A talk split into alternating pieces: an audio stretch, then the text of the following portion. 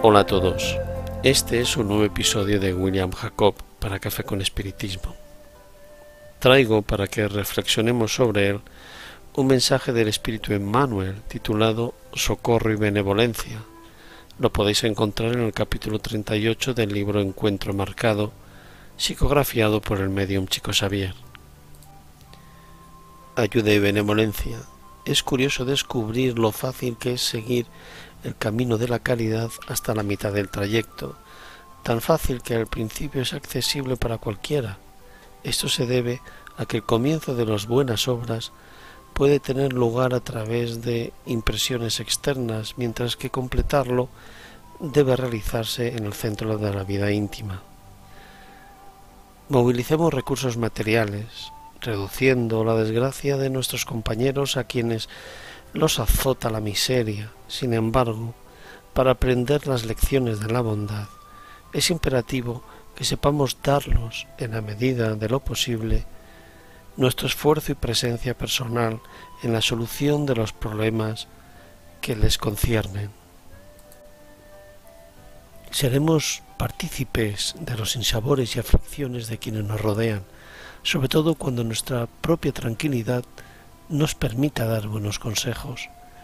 Pero para que nuestro testimonio de hermandad sea completo, nos toca alegrarnos sinceramente cuando son felices, sin necesidad de nuestra ayuda. Apreciaremos la bondad hacia las personas que nos atraen por la humildad que muestran.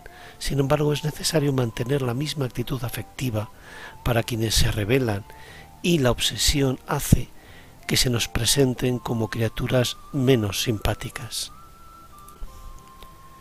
Somos felices en el desempeño de las tareas de asistencia social. Nos causan euforia en el cuerpo y en el alma. Sin embargo, para demostrar una comprensión de solidaridad real, es necesario saber olvidar las migrañas y los disgustos con el fin de sonreír y animar a los hermanos en sus expiaciones. La caridad, indiscutiblemente, es el camino del amor, sin embargo, para alcanzar la victoria espiritual a la que nos conduce, es necesario recorrerlas desde las alegrías del principio hasta las dificultades del final. Fin de la cita. El mensaje del benefactor Emmanuel es en todo muy especial. Me centro en el final de su mensaje para extraer el análisis que considero más relevante. La victoria espiritual se realiza a través de la caridad, es decir, Fuera de la caridad no hay salvación, como aprendimos con Kardec. Y mientras lo practicamos nos encontramos con muchos desafíos, tanto internos como externos. Algunos de ellos pueden ser insuperables, mientras que otros se pueden superar con algún esfuerzo.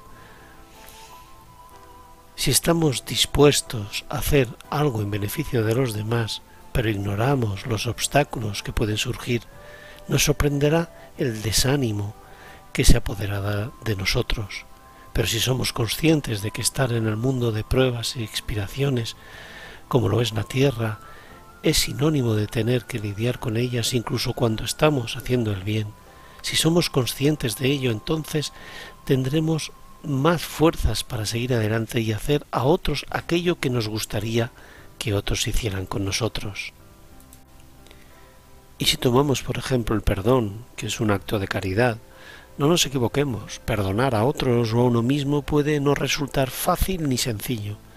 Para algunos, dependiendo de la ofensa recibida, perdonar requerirá mucho esfuerzo, tal vez años, y esfuerzos de acercamiento hacia el otro o hacia uno mismo. Cuando estamos a punto de quitarnos esa espina de nuestro corazón, es frecuente que vengan a nuestro pensamiento interrogantes del tipo ¿Sabías que no debías hacer eso? No sirves para nada, o él sabía que estaba mal, así que no debes perdonarlo, y así sucesivamente. Nuestra mente puede resultar creativa a la hora de crearnos barreras, pero si podemos superarlas, maduraremos, y en el futuro serán menos las dificultades para perdonar aun en diferentes circunstancias. En conclusión, merece la pena progresar buscar el bien, rectificar, aceptar que somos falibles e imperfectos, es parte del proceso y puede ayudarnos en este viaje. Es difícil, pero valdrá mucho la pena. Que Jesús siempre nos inspire. Mucha paz y hasta el próximo Café con Espiritismo.